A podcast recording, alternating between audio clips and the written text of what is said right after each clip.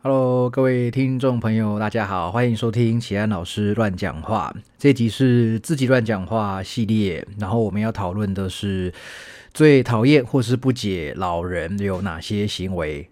第二集哦，因为太多了哈，所以分两集讲。啊，这个应该是一个算三集的系列啊。第一集讲那个呃年轻人哪些。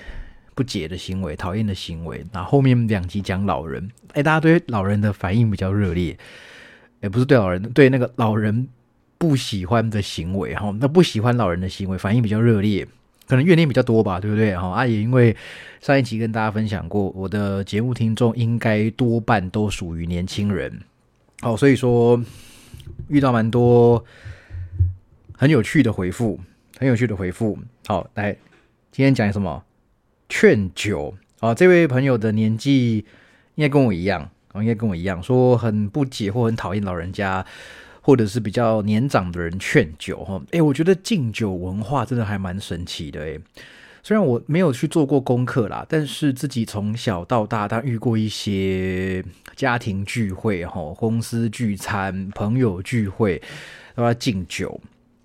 那小时候不懂嘛，就因因为其实我我我家算大家庭哦啊，我哎好像有讲过，我妈那边有十几位兄弟姐妹，所以我们家很大啊。然后有一些长辈很爱喝酒啊，小时候就不懂啊，然后想说喝酒就啊看前面一杯这个东西哈，然后大人喝的很喝的很开心，然后我们我们小朋友就可乐还是茶还是果汁哦，以前那个那种喜宴上还是那种大桌菜都有那种。什么还原浓缩芭乐汁有没有？我现在觉得难喝到难难喝到一个不行哦。可是小时候很爱喝，然后没别的东西可以喝，拿来喝那个东西。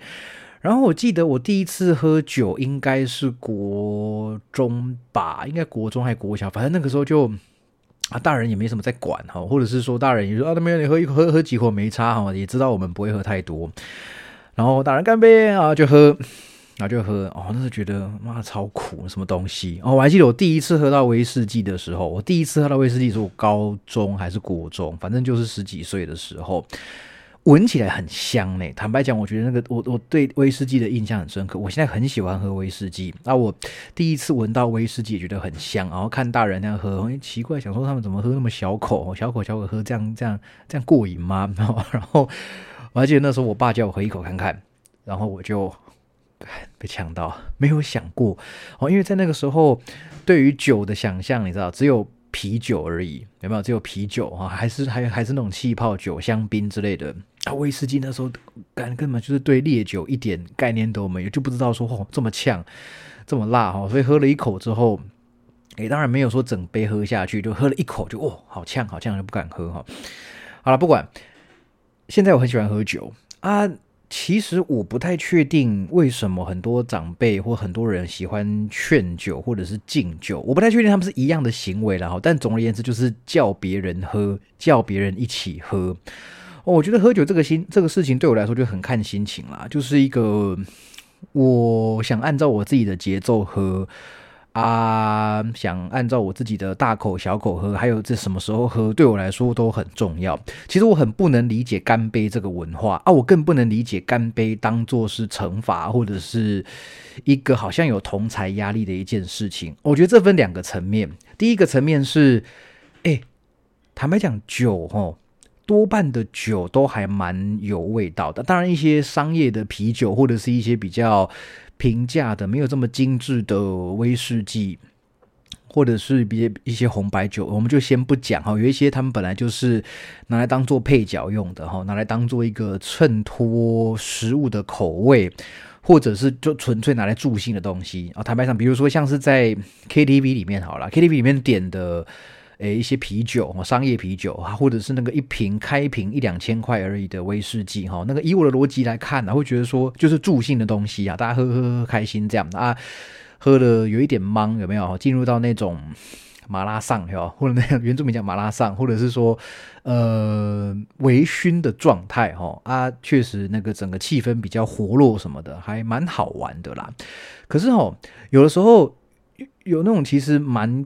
不便宜的酒，或者是其实蛮有层次的东西哦，就这样被干杯、被干杯、被干杯，我就觉得好浪费。我就觉得酒这样子喝啊，坦白说，你一来你干杯，二来你又是边吃饭边喝，哎，我很讨厌一种状况，很讨厌就是那种吃饭吃到一半有没有啊？突然间说要干杯，突然间说要喝酒，我觉得哎，拜托，我那块肉，我那块饭，我才刚吃到嘴巴里面，他突然这样子要所有人一起喝，哦。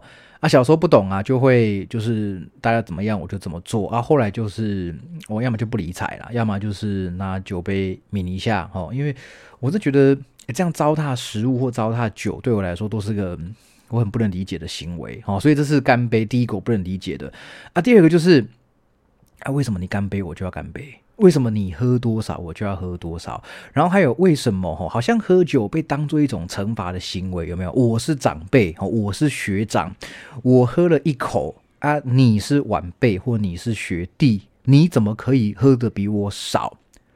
哎，我实在不懂这个逻辑呢。你是自己想喝，然后一定要把人家拖下水，还是说，哎，你不喝就是不给我面子？按照这个逻辑，你帮我喝，就等于你有两份面子了，好不好？好，所以我是觉得，我不我我我觉得那种敬酒哦，还是那种劝酒哦，真的是很看场合，很看交情，也很看人需要那种阅读空气、察言观色的能力呢。如果今天真的是你，你看哦，有时候新闻上会出现那种什么，因为敬。敬酒之间的什么纠纷啊，然后大打出手有没有啊？甚至是闹出一些冲突啊，甚至闹出人命来的，好像新闻这新闻都有看过，对不对？我就我就觉得很不解啊，为什么喝酒这个明明是可以很享受的事情，哈，可以是一个大家很文明的好来做的一件事情，一定要搞得好像我不喝就是不尊重你哦啊，喝多了喝很大口哦，还代表一个什么？自我惩罚的行为啊，然后你也要照做，我这实在是实在是不太能理解。它就是一个，在我看来，酒就是一个，你把它当做助兴的东西也好，你把它当做一个呃艺术品或是美食佳肴来品尝也好，好像都不应该出现这种。敬酒劝酒还会起冲突的状况吧？啊，不然这样啦，不要敬酒了，我们敬牛排嘛，好不好？我敬你一块牛排，有没有？哈，我敬你一块六盎司的牛排啊，我妈我一口干，一口吃完。好，啊你嘞，你你你最好给我吃一样多啊！我敬汤，好不好？好，我敬可乐。我真的是真的是真的是很不能理解呢。好，所以说哈，我我之前在自己的那个脸书 IG 发过一篇跟。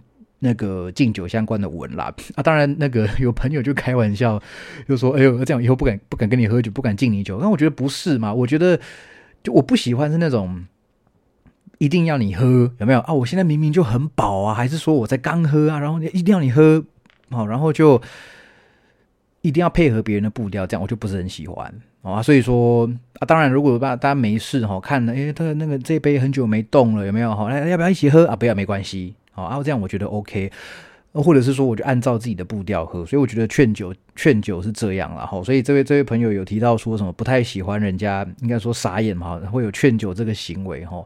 我是觉得，真的呀，察言察言观色，好不好？这这个呃，特别是可能做主管的啦，做长辈的啦，然后做学长的学姐的啦，然后在这种劝酒，当然可能是一个。那个利益可能也没什么不好啦，想要炒热气氛那想要大家一起嗨哈。但是真的，你第一眼或者是说劝个一次两次，发现人家哎好像面有难色啦，好像他不太能够喝酒，好像他不太喜欢这样子，那个真的就放过人家好不好？好，真的不要是不要说，呃，你不喝你就不尊重我，嘛我觉得这超愚蠢的，这真的很愚蠢，好不好？蠢，哦，就蠢。OK，好，劝酒。有有朋友说，老人家或者是长辈哈，自以为什么都懂。前天就听两个从没开过电动汽车的长辈在教我特斯拉的缺点在哪。哦，这位朋友开特斯拉，好啊，哎，我开特特斯拉的朋友也不多啦，但我也不要说他是谁哦。那哎，电动车我是真的。不不懂，我真的不了解哦啊！我也暂时还没有真的去了解它，但是我有坐过这位朋友的电动车哦，他的他的特斯拉哦啊，坦白说，我觉得外观真的很漂亮，然后内装很简约，有人觉得是简陋啊，我觉得还蛮舒服的哈，里面看起来就其实它内装真的不像是一般的那个汽油车、柴油车里面哈，那个大家想象那种，里面真的很简单，那就就一块平板啊，方向盘啊，然后那个呃冷气出风口，然后基本上其他什么都没有，我就很简约这样哦。然后那个开起来的坐我没有开，然后我坐起来的感觉就觉得哦不一样哦，那个动力随传随到有没有哈？然后那个加速，哎，那个加速真的跟云霄飞车一样呢，真的是冲刺哦，就整个贴背贴背感就从那个地方出来哈。啊，我是不太确定它的缺点有什么。就啊，有听说什么那个电池可能容易消耗啦，吼，还是说充电很贵啊，充电座不好找了，还是什么？吼，哦，我觉得长辈这个这个这个说没开过电动车，长辈在教你说特斯拉哪里好哪里不好，吼，这个可能也反映出说他们有点老人家总会有点贵古见今啦，吼，有点贵古见今哈。那个我我我不确定有没有关系哈，可是。之前呢，我曾经在某个地方看到一篇文章哦，他是在讲说为什么我们都会觉得以前的流行歌比现在流行歌好听。好，为什么我们到了二十几、三十岁的时候哦，进到 KTV 啊，看到那个新歌排行榜有没有新进歌曲？哇，要求没有一首歌会唱的哦。那个高中时候哈进 KTV 哦唱五月天有没有？哈唱周杰伦。哎不对呢现在的年轻人就觉得五月天周杰伦很老了哈唱什么？谢和弦有没有？哈还是唱什么？哈不管你你高中时期去 KTV 唱的歌哦跟你现在可能三十岁了进 KTV 唱的歌是差不多的有没有？他觉得以前的歌比较好听哈。啊那篇文章是说啊这个好像这个应该都查得到了哈但我记得就是说。好像是因为年轻青春期的时候，某一种荷尔蒙分泌，还是说脑脑部的某一某一个脑脑袋里面某一个部位运作的比较活跃，然后它很容易跟我们的一些情绪啦、哈记忆啦产生连结。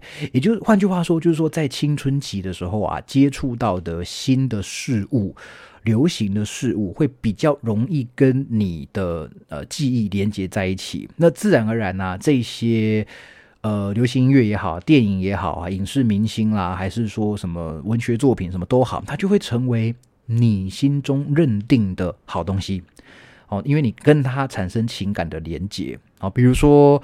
诶，可能在更早期一点了哈，像现在现在的那个呃高中大学生，可能对于以前那种民歌有没有哈，就只是听说过而已哈。那个以前谁卢大佑唱的，还是说施孝荣唱的，还有就是那可能那那一辈的歌手啦，唱的歌就觉得哦，他们是哦老歌手，好像似乎听过很有名哈。可是你要知道，可能对现在四五十岁的人来说哈，他们的那个歌就是他们。青春的印印记有没有哈？就是他们有有一点自我认同形成的原因就在那个地方。好，就像我现在三三嘛啊，我国中、高中听的歌，周杰伦啊、五月天啊，女女歌手可能张惠妹、蔡依林跟孙燕姿，好等等这些这些歌手，这些歌手到现在应该都还是耳熟能详了哈。但是呃年。呃，对于现在的中学大学生来说，可能觉得他们啊，他们歌有些还不错，可是可能不是你心中觉得最具有代表性的一些流行歌手，有没有啊？这个当然有点世代间的差异哈。但是为什么现在可能三四十岁的人会比较没有办法接受，比如说抖音的歌曲啦，哈啊，比如说有一些比较新的前卫，像独立乐团的歌啊，为什么比较没办法接受？那就是因为很可能根据那篇文章，就是说。过了某一个年纪啊，脑袋里面某一个区域，它的运作比较没有这么活跃了哈，没有再也没有办法跟一些情绪上的东西啦哈，还有那种自我认同的部分来做一些连接，然后所以就会变得好像就是一堆音符过去，然后听一听哦也不错，OK OK 啊，有没有留下什么很深刻的印象呢？也没有，哦也没有啊，所以说回回到特斯拉这边来哈，我觉得当然电动车算是一个相对比较新的概念嘛。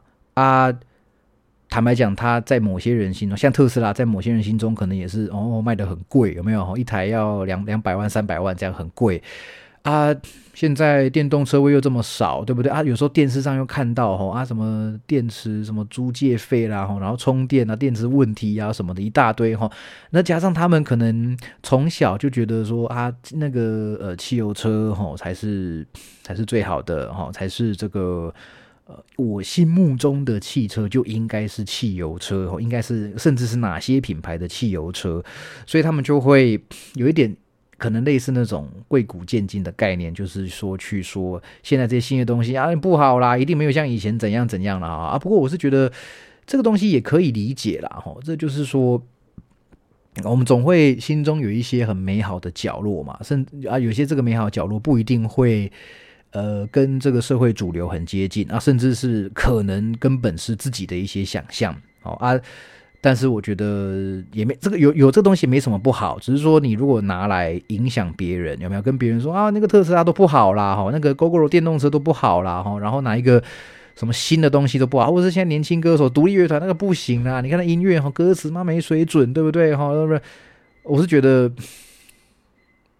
不过这个朋友提到一个重点啦，就是说他们从来没开过电动车，就在说它不好哦。所以这也是我提过一个概念啊，就是我觉得不理解就去批评一件事物哦，真的不太好哦。这个心态真的真的不太健康。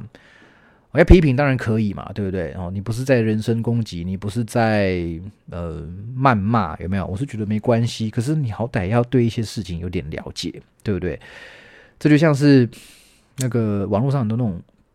风向文有没有那个低薪的风向文？当然，台湾低薪是应该算应该是真的有这回事的哦。但他们就会说什么，呃，房子买不起啦，车子买不起啊，哈啊！像我前前一阵子啊，我在要买车的时候，我去年要买车的时候，当然有上网做一些功课嘛，哈。那其实我真的上网一直爬文哦，会有一些很有嗯。有深度、有内容的一些文章，我当然看得很开心。一些分析一些的性能啦，哦，还有它的一些车厂的一些历史什么的哈啊。可是有时候看到那个网友酸民哦，在在那个回复的时候，就会觉得他讲的东西到底真的假的？好，比如说我曾经考虑要买奥迪的车，考虑要买奥迪的车。那当然是，当然那时候买车并没有锁定一定要买新车还是二手车，反正就是都看看，而喜欢的价格也 OK 的，我就应该会考虑嘛。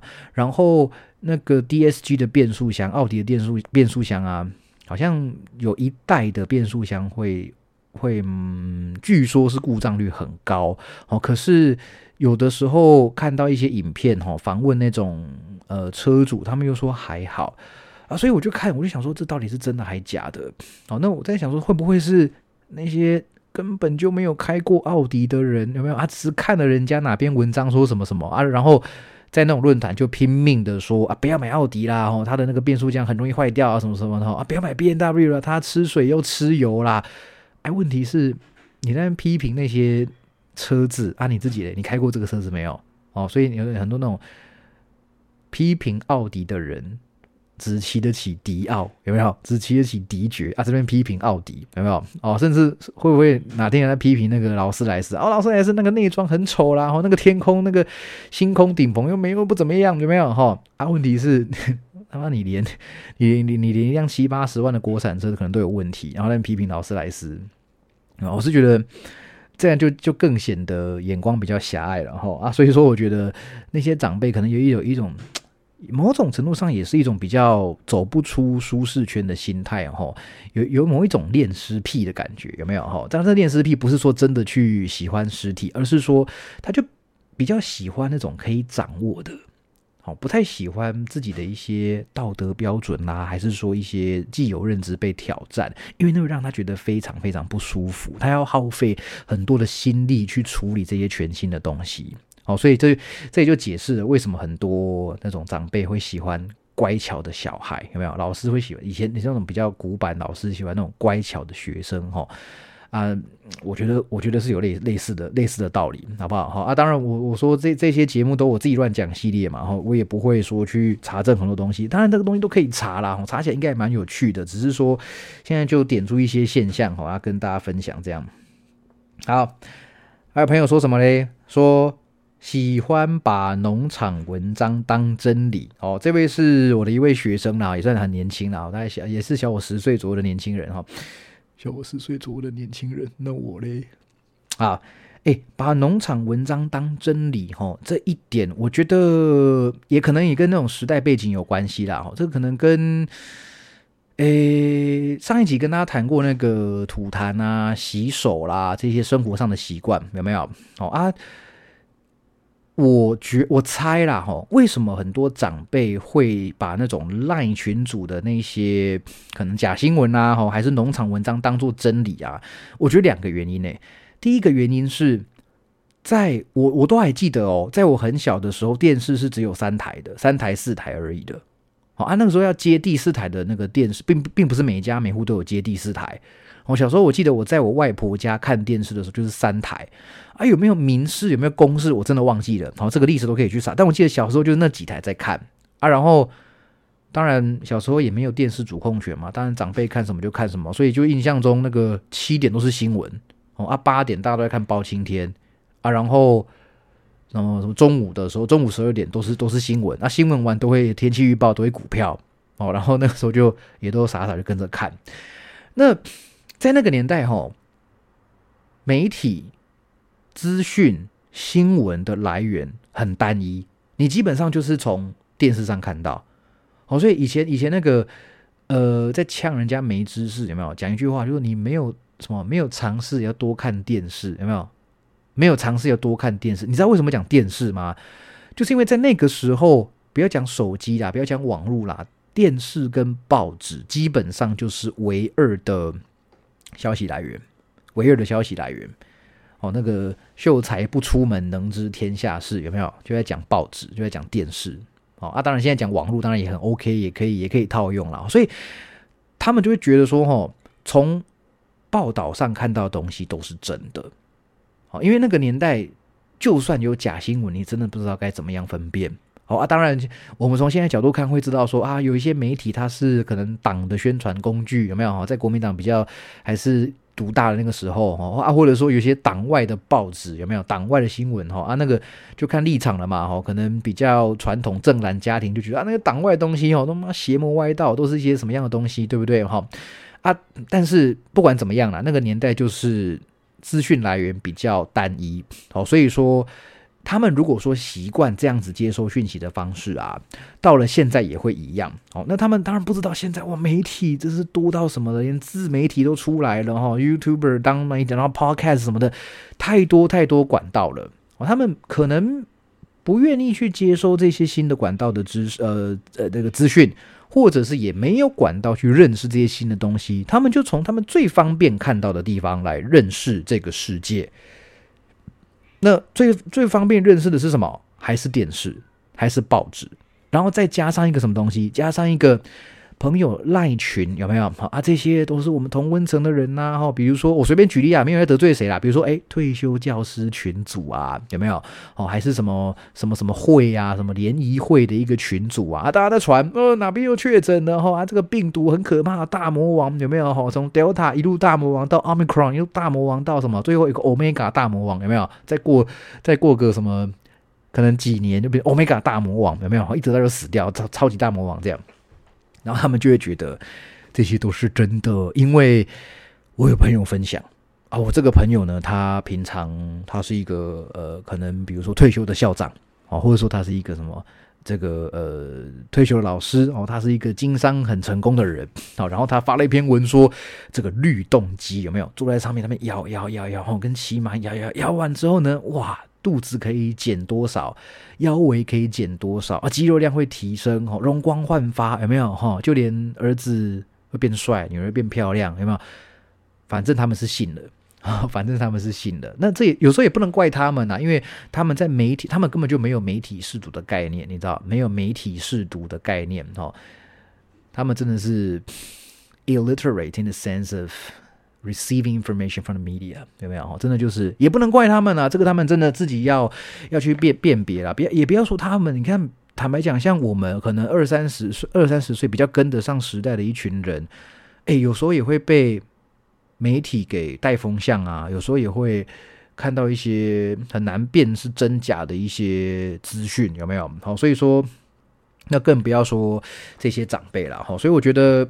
像这位同学分享的哈，喜欢把农场文章当真理啊，很可能也是可能自己家的长辈吧，是不是自己家父母？好，那我觉得这个真的要多花点时间跟他跟他们沟通，我跟他们说，诶，内容文内容农场可能是什么啊？哈，然后要做假新闻其实很容易呀，哈，我看有很多的影片都在都在做这个嘛，像之前那个公式 P Sharp 实验室有没有？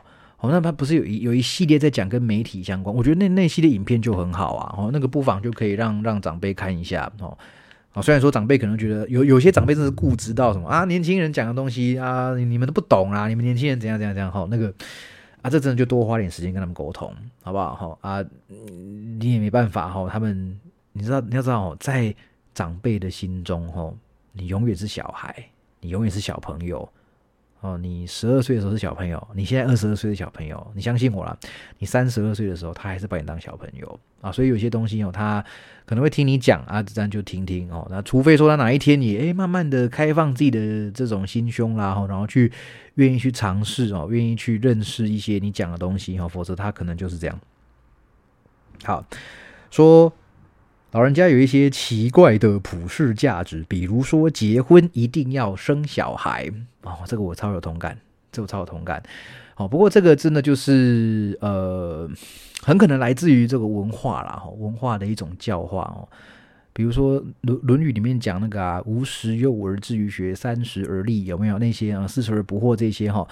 好像它间接会造成在华人社群有一种年龄焦虑的状况，好像你几岁就应该做到什么，几岁就应该做到什么哈，然后你成家立业有没有？这些都透露出一些玄机嘛？成家立业为什么不是立业成家啊？成家的定义是什么？好啊，为什么一定要男女加小孩才算是成家？对不对？这些当然他们是在早比较早期，没有太多的质疑的空间吧。当时的社会氛围可能也没有太多可能的空间哦，所以说就是说，哦，你看一定要三十而立，有没有啊？所以啊，如果说三十岁。还待在家里有没有？还没有出去买房子哦，然后工作还没有养活自己，然后甚至还没有另一半，那么就觉得说是啊，乳蛇哦，小乳有没有哈？这个乐色这样哈，窝在这啃老哦。啊，有些人是真的啃老没有错啦，可是问题是，你想想看哦，假如说一个资质比较平庸啊、胸无大志的一个人。也不是什么坏事哦，他可能从小就领悟到躺平的道理，有没有哈？躺平这个词，这这这这一两年很红哈，理解躺躺平的道理哈，他早就看透社会上的不公不义，有没有？好像我们这种比较平凡的哈，出身背景比较平凡的，资质比较平庸的人。哦，能够糊口饭吃就已经很好了，哈啊！我老家也住台北啊，我拿了取了一份工作，朝九晚五啊，然后月休八天十天，然后我薪水拿也不要太多，不要太少，四五万块嘛，好不好？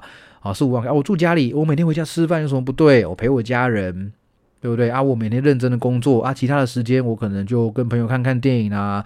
呃，吃吃下午茶，然后自己在家里看剧啊什么的，就这样子过啊。然后有一天哦，这个人的如果刚毕业的话，大学刚毕业这样好像还好，有没有？然后到了二十几、三十岁的时候，吼，那爸妈就很焦虑。有些那个长不一定爸妈了，身边人就焦虑。嘿，啊，你怎么三十岁了，你还在家里啃老？吼，你还没有另一半，还没有怎样怎样？吼，哎，奇怪，他这样子做，坦白说，他犯了什么法吗？他犯了什么道德上的瑕疵吗？好像也没有吧，对不对？好像也没有吧，就是就是住家里，我家好好的，我干嘛那边租房子？那买房子有没有啊？买租房子钱都给房东缴房贷啊，买房子更多钱拿去缴房贷，对不对？好，然后投息管也也没有什么着落，这样那为什么为什么不要呢？对不对？好，所以这个这个当然啦，哈，可能是因为那个以前跟现在物价差很多嘛，啊，这个又扯很多经济的跟财经相关的东西，这个也不是我的专业哈，但是。坦白讲，他们这样子可能是一种嗯新的可能啊，对不对？这种生活，所谓躺平的生活，可能是是一种新的可能，不不知道会不会成为主流，不知道了。但它就是一种新的模式，新的可能，对不对？到今天又不是说去外面拖拐抢骗啊，也不是说去去去外面惹是生非什么的，对不对？哦，他还是赚点钱，甚至甚至可以帮忙。呃，家里做做一些家事啊，甚至是帮帮忙兄弟姐妹带小孩啊，帮帮忙一些什么的，这这这有什么不对？对不对？为什么一定要外面那个成家立业哦，还一定要生小孩？有没有？哦，因为这些这种所谓的那种成功模式有没有？大家会有点把它太当做理所当然哦，所以自然而然就有点那种眼界被限缩，没办法看到其他可能性。哦，当然呢，现在还是有很多人会想要就是走那种传统的成家立业啊，那种结婚生子有没有？还要一个还不够啊，两个恰恰好，对不对？哈，也不能说他们不对，然后只是说现在社会是比较多元的哦，啊，不是每一个人都想结婚。哦，也不是每个人都想要有小孩，像我就很讨厌小孩，我真的不喜欢小孩。哦，然后生了小孩之后，哦，当然我没生过，也不好讲什么。但是我可以想象，我如果有小孩，我就会全心全意放他身上，然后我的事业，哦，啊，我的一些其他的地方，哦，一定会被牺牲掉。那我现阶段不想做这个牺牲。哦，你看啊。想法跟我一样的人，我相信一定有啦。我身边也有很多是已经结婚了，还没有小孩啊，或者是也稳定交往的男女朋友、另一半，然后他也暂时不打算要有小孩啊啊，甚至是在我身边年纪比我大了单身的也大有人在啊啊，怎样？他们就卤蛇是不是？嗯，没有啊，他们有的人事业很成功啊，钱也赚很多啊，生活过得很快乐啊，美食美酒，甚至是朋友什么都不缺啊，那。啊，你又能说他们怎样，对不对？好，只能说人家吼选择了跟你不一样的道路，不代表他错，更不代表你可以去批评他或叫他一定要怎样，好不好？我想这种互相尊重嘛，对不对？我们也不会说，呃，那你们这些结婚生子的就一定是。啊，那个心目中只有家庭而已啦，然后就只有小孩而已啦，然后眼界就这样子而已啦，哈，我们不会这样去讲你啊，对不对？好，那为什么有为为什么要批评说，哎呀，你不生小孩就是就是怎样呢？我是觉得可以不用啦，对不对？啊，如果说真的是在家里面遇到这种长辈，好啊，那个有一些认知上的差异，那一定一一样就是沟通嘛，对不对？一样就是讲嘛，啊，坦白讲。他硬要怎样，他也不能拿你怎样啊！人生是自己的，对不对啊？我就是不要生，你逼我啊，我就结扎，对不对？那他能拿你怎样？他能拿你怎样？对不对？好啊，我是觉得就自己过得开心，然后为自己负责就好。好啊，也千万不要说在那边赌气哦，做一些很不好的决定，甚至讲一些伤人的话。我自己也可以不必哦，但是这个温柔的坚定啊，坚定的温柔，哪个比较好？哦，反正都一定要，好不好？好，这两个，这两个都是要啊。我们也不要去批评人家，哦，去了解人家，哦，啊，不要去批评人家，这样。好，跟我争论，有一位同学哦，也是我学生，说跟我争论时下年轻人词汇的用法。哎，这个真的是我卡在世代中间，我会觉得有点有点尴尬。哎对于简称这件事情的称呼的的的那个接受度哈，真的是因人而异，因世代而异啊。比如说，各位观众朋友，我问你们哦，你们可以接受把台北车站叫北车吗？哦，以下都是都是我不我不给答案哦哈。你可以接受日本料理叫日料吗？你可以接受三小时叫做三小吗？哦，你可以接受诶隐形眼镜叫隐眼吗？哎，我想到到目前为止，这个答案就开始分歧了，就开始分歧了。哦，就像我我在教翻译，有没有？我我们都讲逐步口译、同步口译。哦啊，现在很多学生讲逐口跟同口。坦白讲，一开始我是觉得有点一些工伤小。那个你在你在说什么？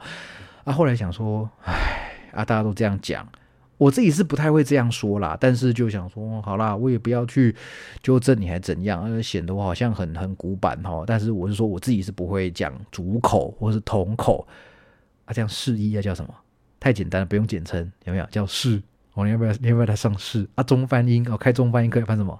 中翻哦，翻英有没有？然后我就觉得啊，这些东西本来就是真的啦。也跟比较年长的、比较保守的人喊个话啦。语言是很动态的东西，很流动的东西。好，你今天说一些缩写也好，简称哦，还有一个生日快乐叫生快，你可以接受吗？好了，我自己不行啦，我自己不行，我自己也不是不行，我自己不会这样子讲，好不好？啊，我也不会去看到人家讲生快就骂他，有没有？而且也不会这样，好，是我自己不会这样跟人家讲。那语言本来就是这样变动的。好吧？那不管是一些外来语啦，哈，还是本这个语言本身内部的一些用法的变化，哈，本来就是本来就是很动态的，而且可能五年、十年就会让你感受到很明显的差异哦。比如说以前那个小时候在讲到跟流行相关的事情，有没有讲什么很炫？有没有很变、很劲爆、落伍了？哎，这些词你到现在你不会听到人家在讲了嘞。你不会再听到人家在讲了，对不对？一讲反而就觉得，嚯，你这样穿越剧演看太凶，是不是？哈，你从那个九零年代穿越到现在来了，哈，穿越三十年，对不对？好，啊，这些词有错吗？也没有啊。你要讲还是大家都听得懂啊？只是说，就很多人现在选择不会这样说嘛。那所以也就尊重，也是尊重彼此啊。你们会用什么样的词，就你自己知道。有谁会用这些词，就用这些词跟他沟通就好。按当年轻人在讲一些比较你可能觉得很前卫的用法的时候啊，去看看嘛，去理解一下嘛，这些东西代表什么什么意思，对不对啊？要不要用啊？怎么用？那你你自己来决定就好了哈。啊，不过有一些形音义的东西哈，一些基本的那种文法的，比如英文里面一些文法的东西哈，一些这种主词啦、第几人称的东西，有些东西是还不太能够妥协的。特别是在正式的文书哈，或是演讲的用用词上面呢，是是不太能妥协的啊。但是有一些比较 casual 的、比较那种随性的生活的哈，也就就这样吧，理解一下吧哈。好，有人说哦，也是也是学生啦，说觉得自己什么都懂，什么都可以教晚辈，不可爱。好啊，这个跟我们讲那个倚老卖老有点像啊，也跟年龄焦虑有关系。所以你看哦。很多哦，这些我们或说年轻人看不惯，别讲年轻人啦，我们看不惯年纪比较大的人的一些行为，其实背后的一些机制很可能都类似，很可能都类似。比如说讲那倚老卖老啦、插队啦，吼，然后教训你说特斯拉不好，叫你一定要乖，一定要结婚生子，一定要什么什么的。那些那些价值观，吼，真的是形塑他们自我认同的重要元素。所以，你如果不按照他这样子做，特别是如果你身为一个他关心的人，他的儿女，你不去按照他心中这些他觉得是对的的事情来执行的时候啊，他就会觉得，呃，你在挑战他。我觉得，或者说很担心你在往失败的路上走，所以他们的反应会比较呃比较大一些些。比如说，还有像那个有些家长会对于儿女要念的科系很有很有那个很有意见，有没有？哦，那个啊，你就念医学系啊，你一定要念电机，一定要念法律，一定要念什么？好，念外文，你看他妈的外文念出来干嘛？对不对？当老师哦，啊啊，研究研究莎士比亚哦，啊，研究那文学哦。念中文要干嘛啊？啊，那个国字会写多写几个比较厉害哦。哎，拜托，这这种心态，当然我们现在听起来觉得很荒谬哦。但是某种程度上啦，他们是那种利益良善哦，但是手法有点粗糙，用这种方法试图要保护你。可是他们也比较跟不上时代啊，所以说。就跟刚刚讲那个流行音乐那个有点像，因为在我年轻的时候，我看到某一些科系、某一些职业是比较赚钱的、比较受大家尊重的，所以呢，我告诉你，你最好也是像他们一样，会比较安全啦。好，那这个建议本身我觉得很合理，我觉得很合理啊。但是怎么样就不合理呢？比如说你哦。你如果你你可以念医学系，你不填医学系，你跑去给我填什么什么哲学系，有没有？你学费就自己出哦，你宿舍钱自己出，你租房子自己出，哎，我觉得这样就很恶劣了，这样就很恶劣，这就是这就是一种不等价的那种，就是就是这个这是这才叫不讲武德，好不好？我想让年轻人不讲武德，我告诉你，这个才是老人家不讲武德。这才是不讲武德，这算不算情绪勒索？我不知道哦。情绪勒索也是有有一个定义的，但是这就是不讲武德。你就是因为不爱我了，你就是因为哦心中没有妈妈了，对不对？长大了翅膀硬了，哈啊，现在就怎样怎样了？哎，那，这个真的不必啦，哦，真的不必啦。当然吼，像这一集呀，这一集那个节目会让大家以为说哦，都帮年轻人讲话哦啊，怎样老人老人就该死哟，那个年纪比较大就该死什么？不不是不是不是，我不是这个意思，好不好？我只是在说，有些人啊，吼，比较掌握了呃比较多的金钱话语权。或者是权力结构上属于比较顶层的，真的要稍微多包容一下，了解一下比较嗯年轻的人哈，还有一些比较更多空间的人哈。那因为你知道有一句话讲“不在其位不谋其政”嘛啊，我我们又不是别人，对不对哈？人家要做什么事情，那是他们的选择啊，他们开心，那没有害人，对不对哈？啊，又不是跟你说爸，我明天要，我明天就要试试看从三十楼跳下去看什么感觉，有没有哈？你当然听了会制制止嘛？可是哎爸，我不想念医学系，我想去读政治系，哦，我想去读外文系啊，会怎样？世界末日哦，哦，还是说以后就会那个流落街头，需要人家接济这样？哦，也不会嘛，对不对？所以这这个又是对啊，我是觉得没有必要去。批评啦，或者是去什么都要教啦，哈，表达自己的意见，哦，温柔的表达自己的意见，哦，然后也尊重他人的选择嘛，对不对？好，所以大概就这样，他会还有很还有很多啦，哦，那有我是讲一些我自己比较有有感觉、有共鸣的一些，在不同世代之间。呃，算是一些可能会起冲突，或者说比较有差异的地方哈。那做这三集节目啊，也小小小小小小一个总结啦，就是并不是要挑起不同世代之间的仇视对立哈，而是要让彼此试着让彼此更了解，说，哎，原来我们也都可能身为一个别人讨厌的年轻人。也同时可能变成一个别人讨厌的老人，甚至是成为一个自己不太喜欢的老人。那我觉得，嗯，可能试着避免吧，对不对？可能就是用一些多了解别人的这种方法，去避免自己变成那种食古不化的人，或是连自己都不喜欢的人。因为显然的，没有一个人。会想要在长大之后变成自己年轻时候不喜欢的样子，对不对？可是为什么这么多人这样子呢？